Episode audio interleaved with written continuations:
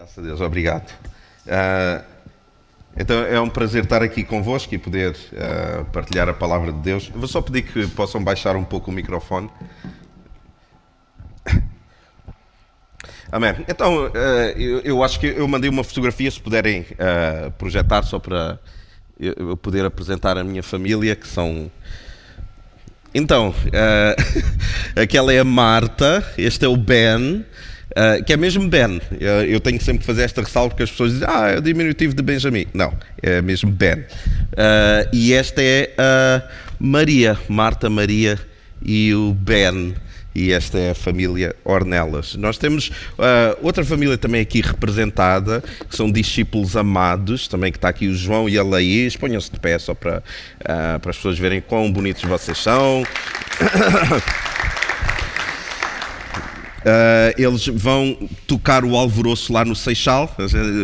Nós temos seis igrejas, nós vamos começar uh, mais uma em Aveiro e estamos a planear também uma no Seixal, se Deus nos der, nos der essa graça. E, e, também honrar aqui o, o pastor André, que está uh, também comigo e trouxe. Põe de pé para. Nem toda a gente conhece. É o Bispo de Aveiro. Ah, Espetáculo. E lá atrás a, a, Susana e o Paulo, eu não vos consigo ver muito bem, eu estou sem óculos e está a distância assim. Bem-vindos também, é muito bom. Amém. Eh, então, obrigado pelo convite, é sempre eh, uma honra poder partilhar eh, a palavra de Deus. Eu gostava de abrir convosco em Lucas capítulo 4, a partir do versículo 41, e vamos meditar um pouco na palavra e extrair alguns princípios sobre o tema que nos traz aqui hoje. Então, Lucas capítulo 2, a partir do versículo 41, aqueles que não tiverem, vai passar aqui, está bem? Então diz assim: Ora, todos os anos iam seus pais, pais de Cristo, a Jerusalém, à festa da Páscoa. E Tendo ele, Cristo, já 12 anos, subiram a Jerusalém, segundo o costume, uh, do dia da festa. E regressando eles, terminados esses dias, ficou o menino Jesus em Jerusalém. E não souberam os seus pais. Assumindo eles que Jesus viria na companhia pelo caminho, andaram caminho de um dia e procuraram-no entre os parentes e conhecidos. Só isto aqui já é estranho o suficiente. Ou seja, os pais de, de Cristo, eles só entenderam, só se aperceberam que ele não estava com eles passado um dia. É, não sei que tipo de pais é que eles. Eu não sei, eu nunca perdi os meus filhos, mas perder um filho e só se aperceber passado mas um dia. Ah, José e Maria são uma bênção.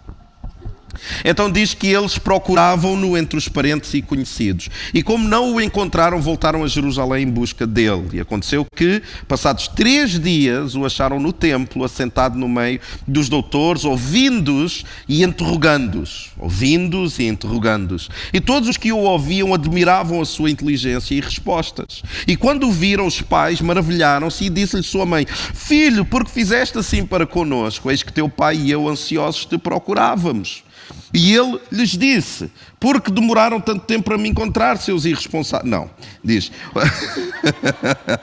Porque é que me procuráveis? Não sabeis que me convém tratar dos negócios de meu pai?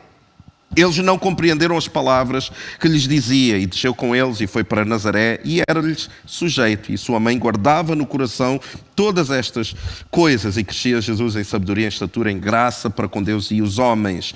O meu primeiro ponto tem a ver com isso. Se nós queremos entender como revelar Cristo, nós temos que entender alguns, algumas pedras de tropeço. Podes aumentar um pouco só aqui o teclado, só para eu. Tudo soa melhor com uma banda sonora, não é? Então nós temos que entender alguns princípios e algumas pedras de tropeço que nos impedem de revelar Cristo. Nós entendemos que revelar Cristo é um ato, vamos dizer, natural de quem é nascido de novo, mas há algumas coisas que nos dificultam de nós fazermos isso. Então nós temos que prestar atenção e entender alguns princípios, e eu vou partilhar convosco quatro princípios uh, que a própria palavra nos, uh, nos ajuda a identificar e contextualizando a Bíblia Bíblia faz isso também. O primeiro princípio é este que nos impede de revelar Cristo. Então, quem está, quem gosta de tirar notas, um, aproveite, está bem? Eu vou tentar ser o mais, partilhar uma maior quantidade de, de conteúdo. Então diz assim no versículo 44, diz, assumindo eles que Jesus viria na companhia pelo caminho. O primeiro princípio que nos impede de nós revelarmos com eficácia Cristo é só isto. O princípio de nós assumirmos Eles assumiram que ele estava com eles. E nós assumimos muita coisa na nossa vida. Sabem, o, eh, de todos os, os tempos de counseling que eu tenho com casais, eu posso dizer que a grande dificuldade dos casais é a dificuldade da, da comunicação é a incapacidade de um compreender a comunicação do outro. Então quase tudo se resume à comunicação, mas o facto de nós assumirmos coisas sobre o comportamento do outro, isso leva-nos a tirar conclusões precipitadas. Eu, um destes dias, estava com um casal lá no nosso escritório na CCLX e vocês imaginam que um dos membros do casal dizia assim: Mas eu sabia que ela estava zangada. E eu perguntei, mas como é que tu sabias? Pelo respirar. Uau! Isso é assim um nível de, de, assumir, nível máximo. Como é que alguém assume que pela, pela respiração do outro, a pessoa, não, não, eu sei que ela está zangada, porque pela maneira dela respirar. Então nós assumimos muita coisa na nossa fé, então nós precisamos valorizar mais o que tomamos por garantido. Não assumas que este encontro é apenas um encontro onde as pessoas estão juntas neste lugar que se chama igreja. Isto não é uma coisa normal, nem natural, nem deve ser considerada ou assumida como sendo normal. Deus está neste lugar. Então, quando nós ouvimos a pregação do Evangelho aqui, quando nós cantamos para Ele, Ele ouve-nos. Mas não apenas Ele ouve o que nós cantamos, não só Ele ouve tudo aquilo que acontece aqui, Ele está entre nós para nos abençoar, para cuidar de quem nós somos. Então, o pior erro é nós assumirmos que isto é apenas mais uma reunião. É nós assumirmos que é apenas mais uma pregação, é nós assumirmos que é mais uma música que ou, ou eu conheço, já cantei muitas vezes. Nós, quando entramos por aquela porta, ou qualquer porta de qualquer igreja, nós não podemos assumir, nós temos que partir do princípio de que, quem sabe hoje eu vou ser surpreendido. Quem sabe hoje a mesma música que eu já cantei tantas vezes vai se tornar nova enquanto eu canto. Quem sabe enquanto os instrumentistas eles estão a tocar, quem sabe hoje eu vou ser tocado por Deus de uma maneira diferente. Então, as pessoas pessoas que assumem a normalidade roubam-nos este fascínio. E por isso é que Cristo está sempre a dizer: vocês têm que ser como crianças. Porquê? Porque a criança não assume. A criança, quando nós entramos pela porta, o meu filho, quando eu entro pela porta, ele vê-me todos os dias, mas ele não me assume por garantido.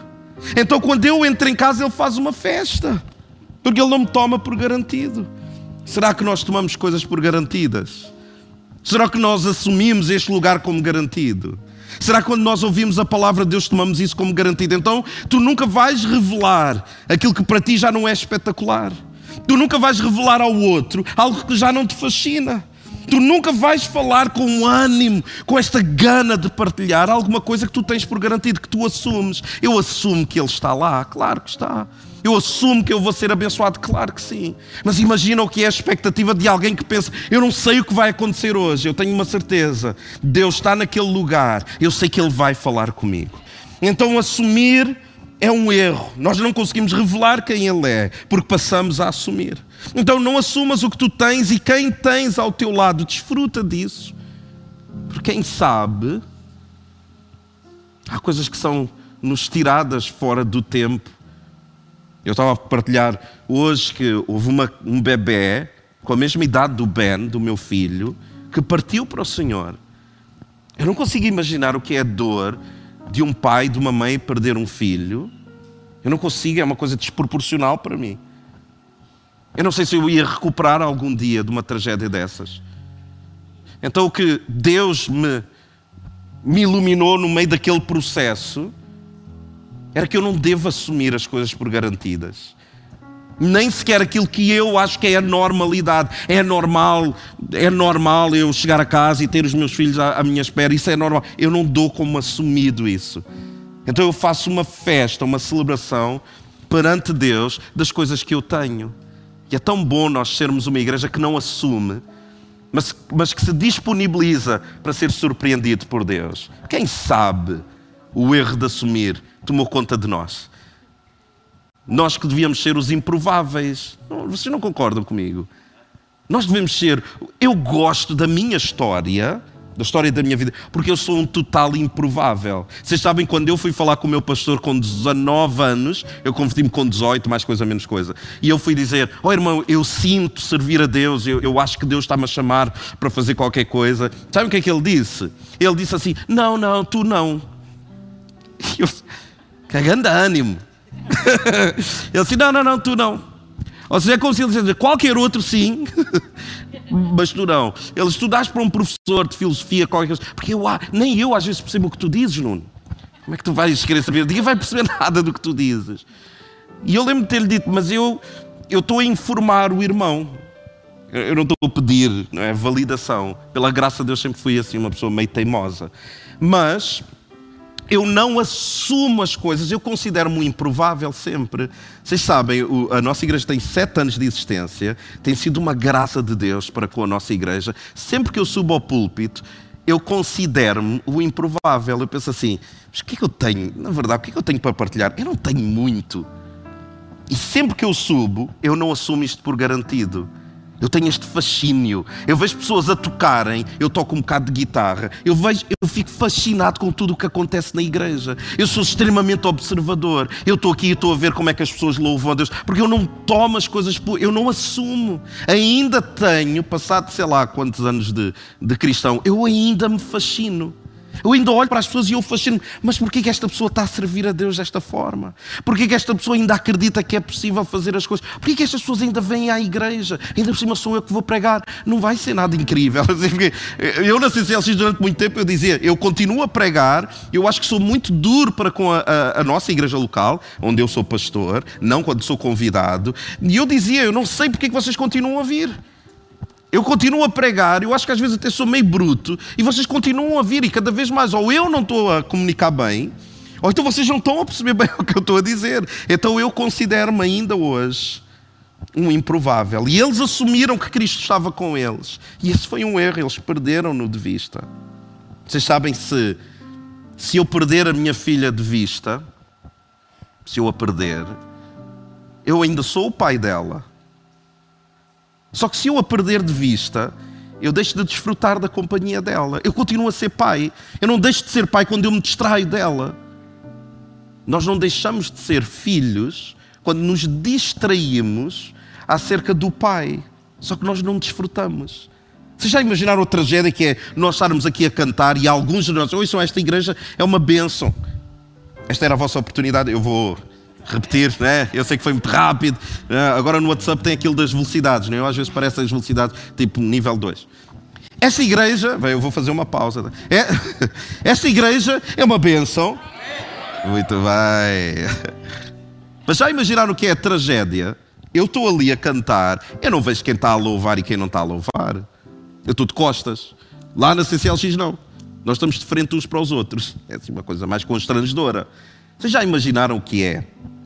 Alguns de nós estarmos no louvor e perdermos Deus de vista. Em que estamos todos a cantar e há pessoas que simplesmente não cantam. Porque eu já conheço, eu conheço isto. Ah, eu até já conheço esta música. Eu sei, duas músicas, tal, o pastor sobe, fala umas coisas, tal, é bom, a gente está junto, tal, depois ele desce, a gente continua a louvar. Eu conheço uh, eu sei a dinâmica. Depois pregam meia hora, 25 minutos, qualquer coisa, tal. Depois oferta e tal. Oh, beleza, vamos para. Eu, eu já sei como é que é. Que tragédia de vida. Agora imaginem alguém que entra aqui crendo que Deus está presente aqui. Que Ele é o aniversariante, nós estamos a cantar para Ele, então todos cantamos. Imaginem o que é alguém que entra por aquela porta e diz assim: eles realmente acreditam que Deus está aqui. Porque eles cantam como se realmente Ele estivesse sentado no trono, como se Ele estivesse à nossa frente, e Ele está a receber o louvor, nós estamos a entronizá-lo, ou seja, estamos a, a colocá-lo no trono que Ele merece, e nós estamos a cantar como se não houvesse amanhã, porque nós não estamos a assumir o dia da manhã. Número dois, o que é que eles fazem? Eles erram o alvo, eles não só assumem, como eles procuram o Senhor Jesus Cristo nos lugares errados. Eles procuram, versículo 44 ainda, e procuravam-no entre parentes e conhecidos. Errar o alvo. Tu queres revelar Cristo? Tu não podes errar o alvo.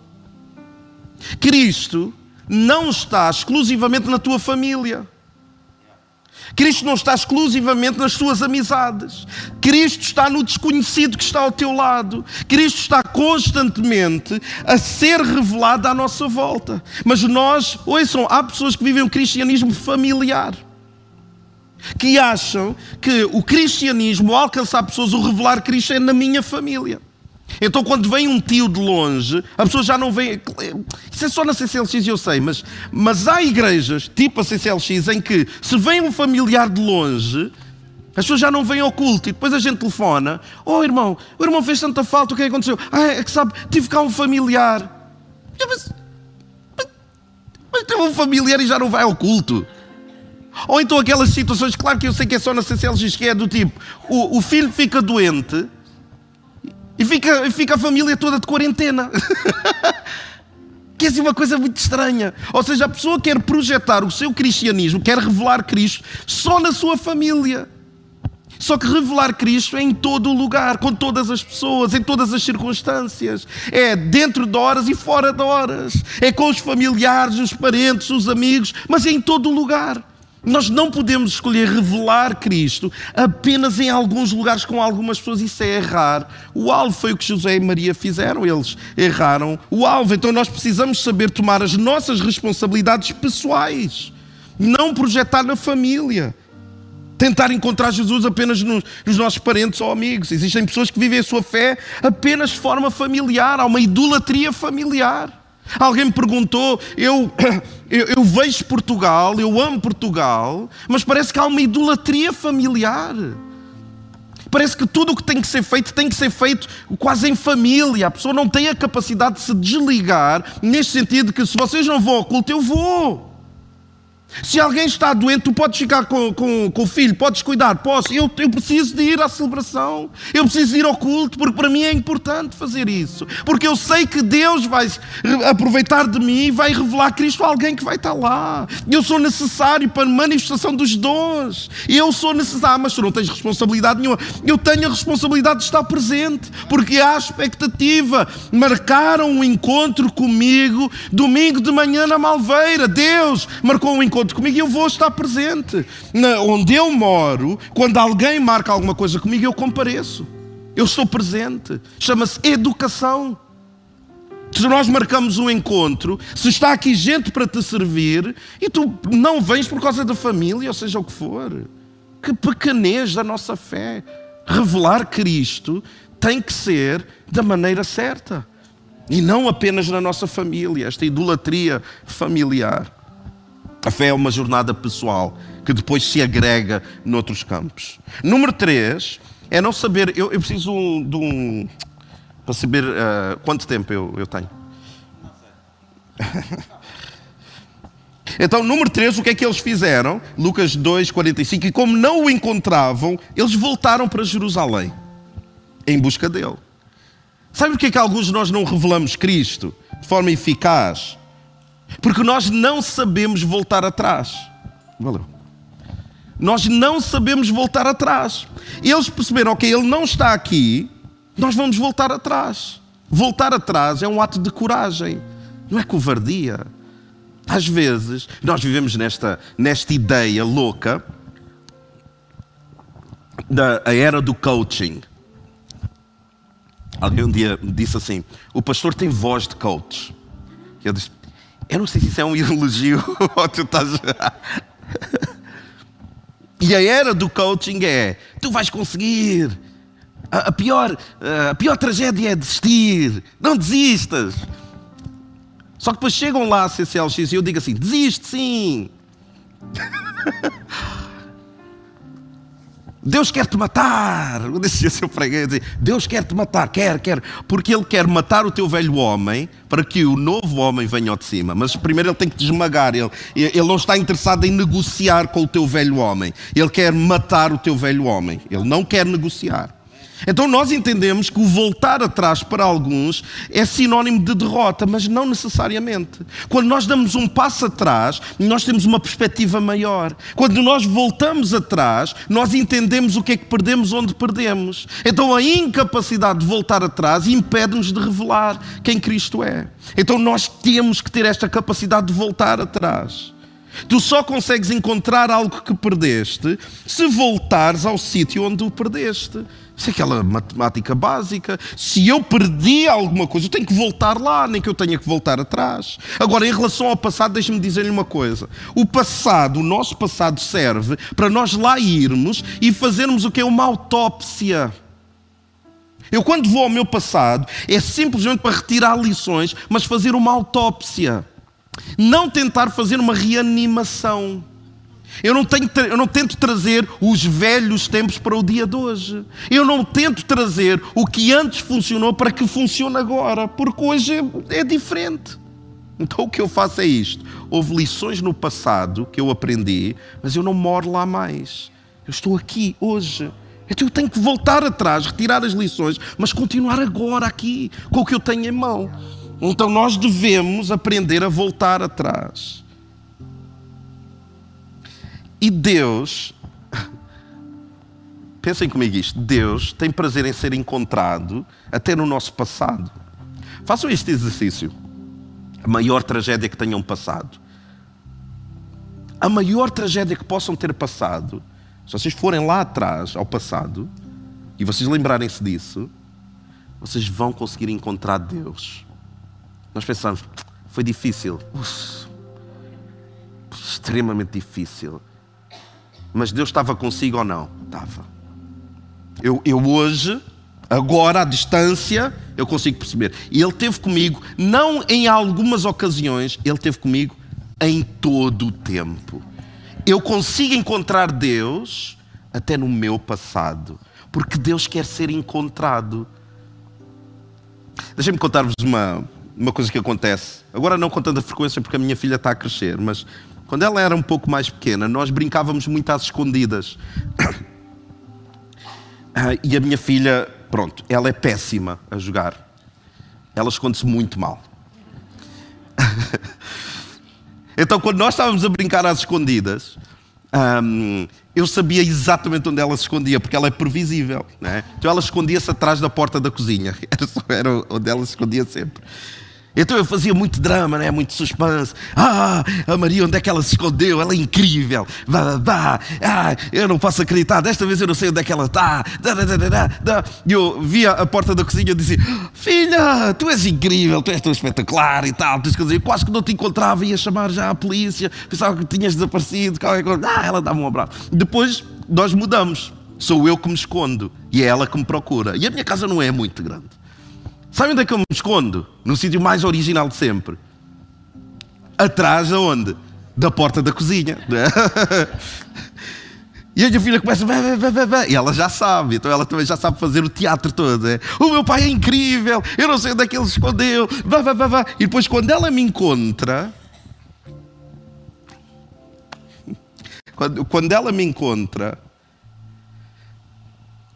eu digo: Filha, como é que tu me encontraste aqui? Tu és tão especial, filha. O pai ama-te. E eu faço uma festa incrível. Ah! Porque notem se isto não é verdade em relação ao nosso Deus. Enquanto o gozo, o prazer, a alegria do filho é esconder-se, a alegria do pai é ser encontrado. E quando o filho se esconde e fica escondido, ah, é desta que o meu pai não me encontra. A alegria do pai é ser encontrado. A alegria do nosso Pai é ser encontrado. Eu estar no meio do louvor e eu estar a pedir, Senhor, ajuda-me a encontrar ah, esta letra. Esta letra, Deus. Obrigado, Senhor. Porque eu te encontrei. E Deus o que faz é, como é que no meio de tanta gente, de músicas que tu até conheces, como é que tu me conseguiste encontrar nessa música? Senhor, ajuda-me a, a encontrar-te nesta pregação. E há sempre uma frase que fala a nossa vida. E parece que nós é quase como um gancho. Nós agarramos aquela frase, nacionalizamos e dizemos: a pregação valeu por causa daquilo. Eu encontrei Deus. E Deus bate palmas e diz: Obrigado, tu és incrível. Tu encontraste no meio da tua dificuldade, no meio do teu deserto. Tu conseguiste encontrar-me, porque Ele tem prazer em ser encontrado. E às vezes, para o encontrarmos, temos que voltar atrás. E por último, e eu concluo, se nós queremos revelar quem Cristo é, nós devemos aprender a ser uma resposta. Quando, quando eles encontram, e deixem-me ler para vocês, diz assim: todos os que o ouviam, depois Cristo estava lá com os mestres, etc., quando o ouviam, admiravam a sua inteligência e as suas respostas. Nós temos que ser, nós temos que aprender a ser uma resposta. Nós precisamos, ouçam, e isto vai ser meio filosófico, mas eu acredito que vamos todos lá. Nós precisamos ser uma resposta à procura de uma pergunta. Eu acho isto tão interessante. Se eu quero revelar quem Cristo é, eu tenho que aprender a ser uma resposta à procura de uma pergunta. Eu tenho que ser uma solução à procura de um problema qualquer. Em vez de eu ser motivo de oração, eu aprendo a ser resposta de oração. Isto está a fazer sentido para alguém?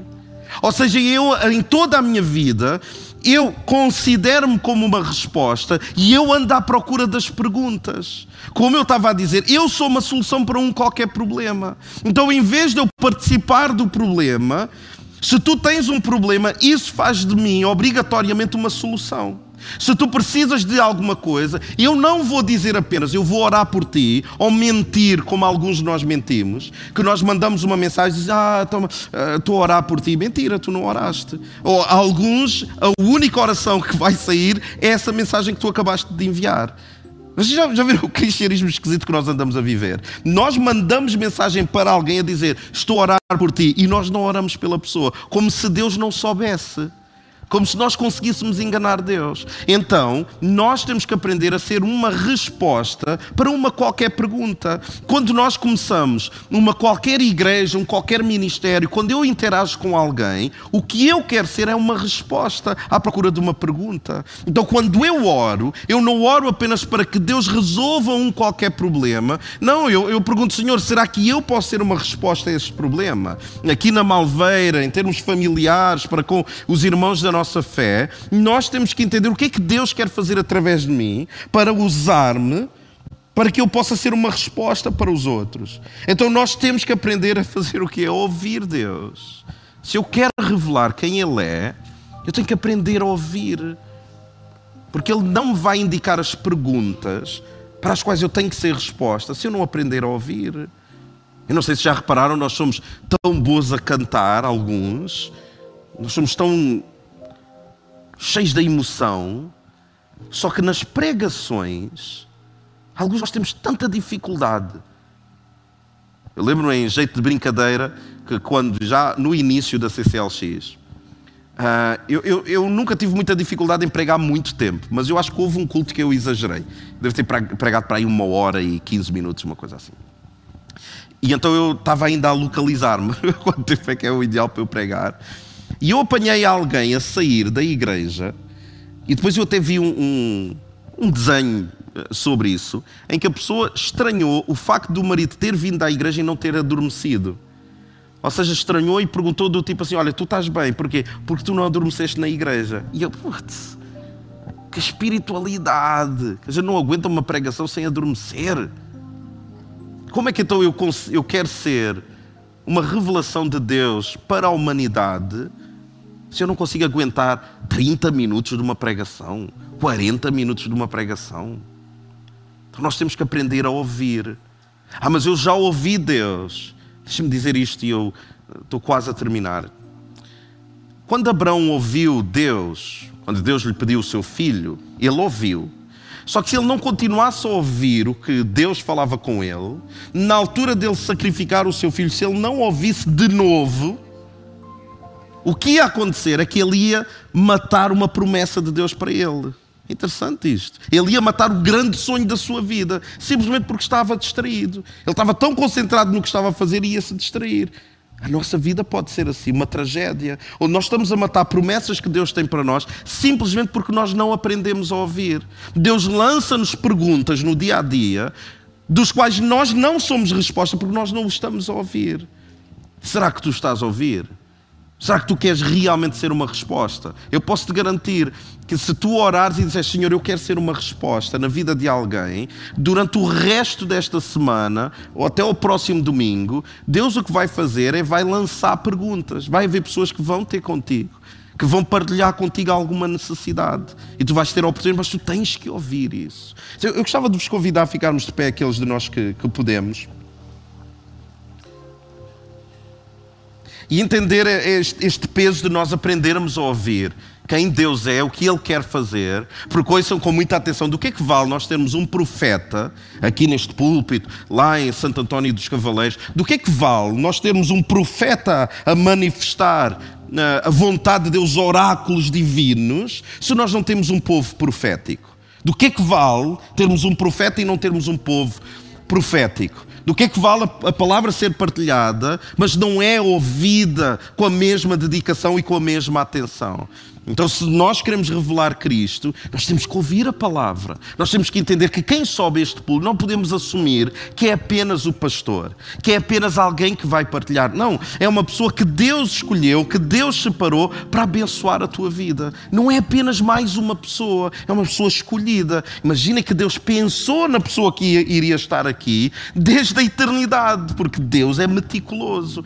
Então, queremos nós revelar quem Deus é aos outros, temos que aprender a ouvir, temos que ter um coração profético, não apenas na profecia que sai da nossa boca, mas na profecia que entra pelos nossos ouvidos. Então Cristo era a resposta para alguém que precisava de caminho, por isso é que ele diz: ouçam, por isso é que ele diz, e eu sou o caminho. Se tu precisas de entrar ou sair de alguma situação, eu sou a porta. Se tu te sentes a morrer ou a definhar, eu sou a vida. Eu não sou uma verdade relativa e eu sou a verdade.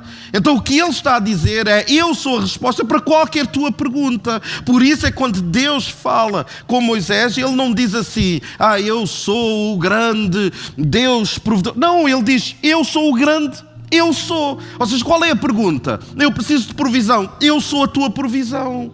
Eu, eu, preciso que tu me livres. Não, eu sou o teu livramento. Eu preciso de justiça e eu sou a tua justiça. Eu sou todas as respostas a todas as tuas perguntas. Então nós só conseguimos ser respostas se nós entendemos a pergunta.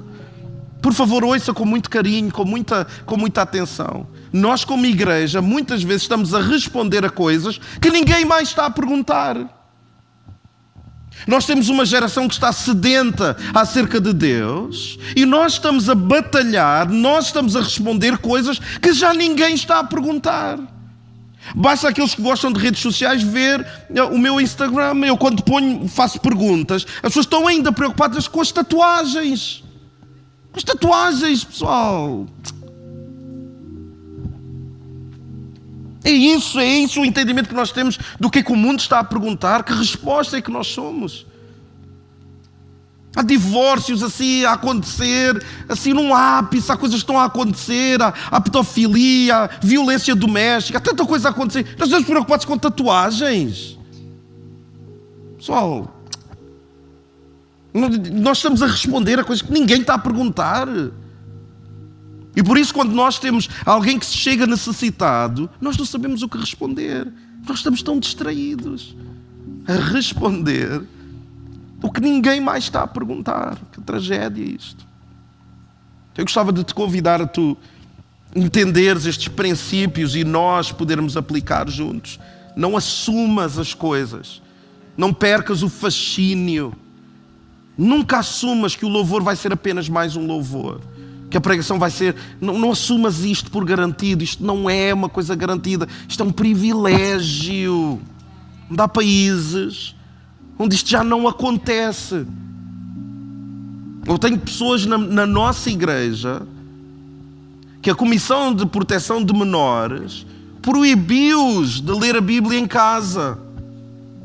Porque a filha que dizia que não, eu sou bissexual agora e vocês não me podem obrigar a ler a Bíblia, nem a orar, nem a ir à igreja.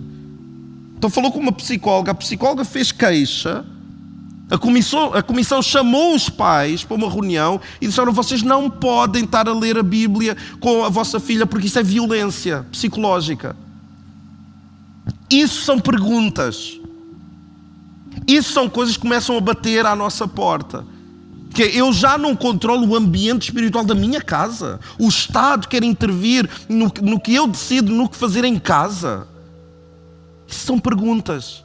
Queremos ser respostas. Preparemos-nos então para as perguntas que vão começar a surgir. Eu não sei quanto a vocês, para mim isto é muito assustador. Eu saber que o Estado ameaça tirar o filho de alguém, em Portugal, não é? Na Suécia, na Dinamarca. O Estado ameaça tirar um filho por estarem a ler a Bíblia em casa. Senhor nos ajude. Então o teu problema tem que fazer de mim uma solução. Já vou te convidar o grupo de louvor a subir, nós vamos terminar e depois vamos dar seguimento também à celebração. Então volta atrás, sim, para entenderes onde Deus se moveu, mas ser uma resposta.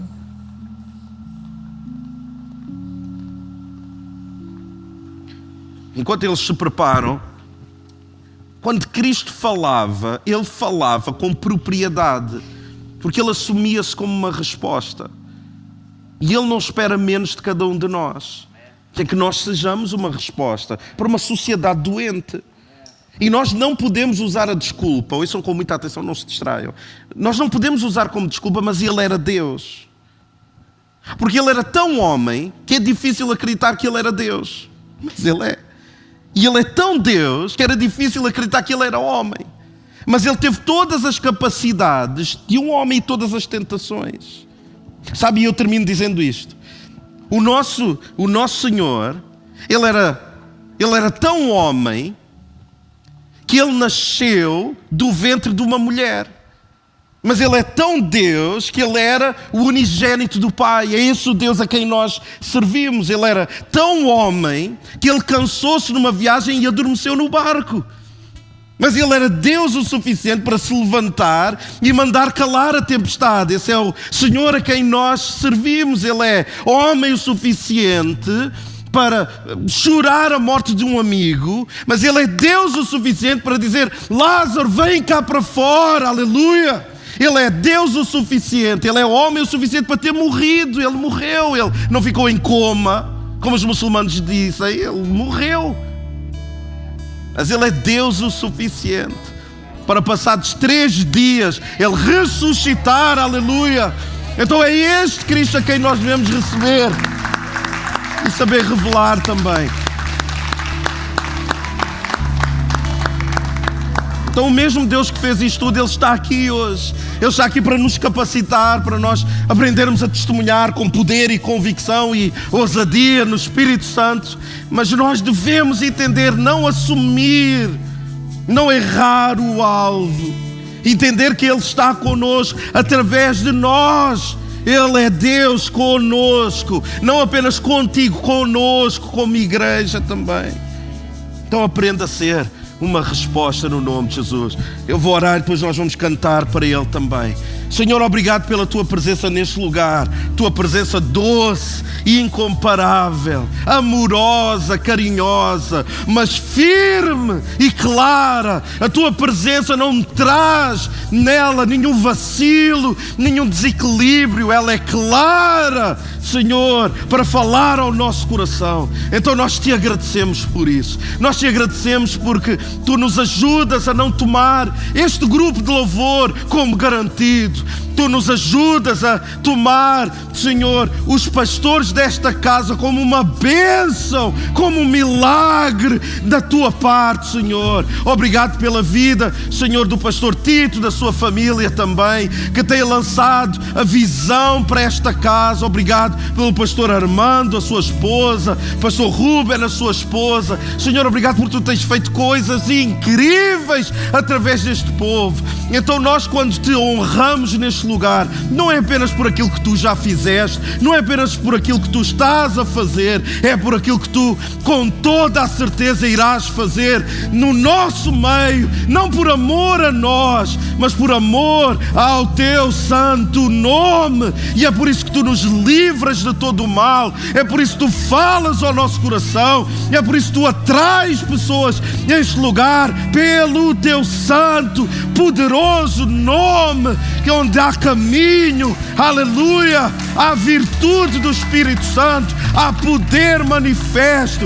Senhor, nós queremos que o grande milagre é o milagre da conversão, mas que haja um milagre de solidariedade, que haja um milagre de amor neste lugar e nós te agradecemos no nome que é acima de todo o nome, no nome poderoso de Jesus. Amém. Amém. Deus abençoe vocês.